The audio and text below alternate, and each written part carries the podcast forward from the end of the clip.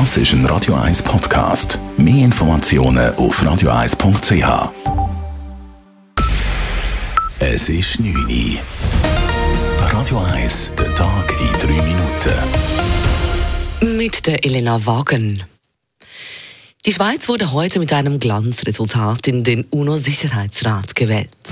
Sie erhielt 187 der 192 Stimmen in der anonymen Wahl.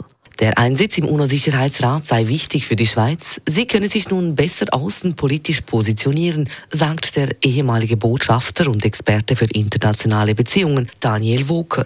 In der Außenpolitik aus den verschiedensten Gründen sind wir relativ abstinent.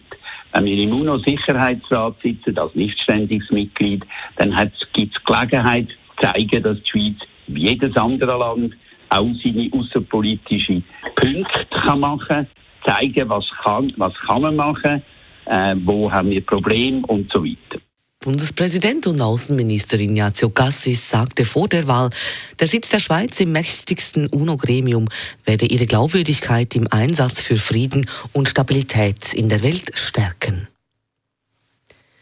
Die Schweiz erwartet viermal so viele Flüchtlinge in diesem Jahr wie normalerweise. Dies wegen des Ukraine-Kriegs. Der Bund könne diese Flüchtlingszahl bewältigen, erklärte David Keller vom Staatssekretariat für Migration SEM. Wir gehen davon aus, im Sommer, es geht in etwa so weiter, vielleicht noch eine leichte Senkung. Aus Bundessicht können wir dies handhaben. Wir sind uns bewusst, dass die Kantone viel mehr jetzt in der Pflicht sind. Die Kantone stünden bald vor einer großen Herausforderung, da im Sommer die Beherbergungszeit der meisten Gastfamilien auslaufen und die Kantone neue Unterkünfte für die Ukrainer und Ukrainerinnen finden müssen. Die Fälle von Kindesmisshandlungen in der Schweiz haben im zweiten Pandemiejahr erneut zugenommen. So wurden der Fachgruppe Kinderschutz von den Kinderkliniken letztes Jahr knapp 1660 Fälle von Missbräuchen gemeldet. Fünf Kinder sind letztes Jahr gar an den Folgen körperlicher Misshandlung gestorben.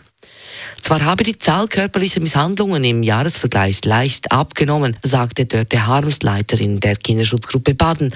Das sei jedoch nicht mehr als eine Zufallsschwankung auf hohem Niveau. Wir haben da ein gravierendes Problem. Also körperliche Misshandlungen sind offensichtlich immer noch ein gängiges Erziehungsmittel und da ist weiterhin Handlungsbedarf, Aufklärungsbedarf und auch eine Gesellschaft, die sich dahin stellen muss und sagen muss, das akzeptieren wir nicht. Erneut zugenommen haben laut den Kinderspitälern die Fälle von psychischer Misshandlung von Kindern und Jugendlichen. Am zweiten Prozesstag vor Bundesgericht haben die ehemaligen Fußballfunktionäre Sepp Blatter und Michel Platini alle Vorwürfe strikt zurückgewiesen. Die früheren FIFA respektive UEFA-Bosse müssen sich wegen des Verdachts auf Betrug und Urkundenfälschung vor Gericht verantworten, wegen einer umstrittenen Zahlung von zwei Millionen Franken. Sepp Blatter und Platini berufen sich auf eine mündliche Abmachung, die Blatter als sogenanntes Gentleman's Agreement bezeichnet.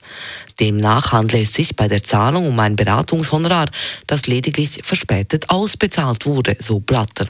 Die Verteidigung Platinis sieht im Gerichtsprozess gar ein Ergebnis eines Komplotts. Der Prozess geht morgen weiter.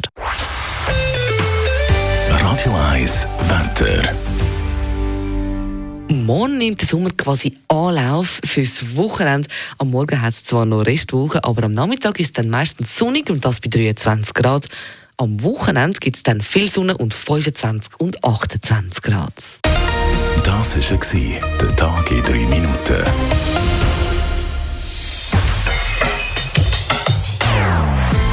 Non-Stop Music auf Radio 1. Bei uns klingt Musik einfach besser. Non-Stop.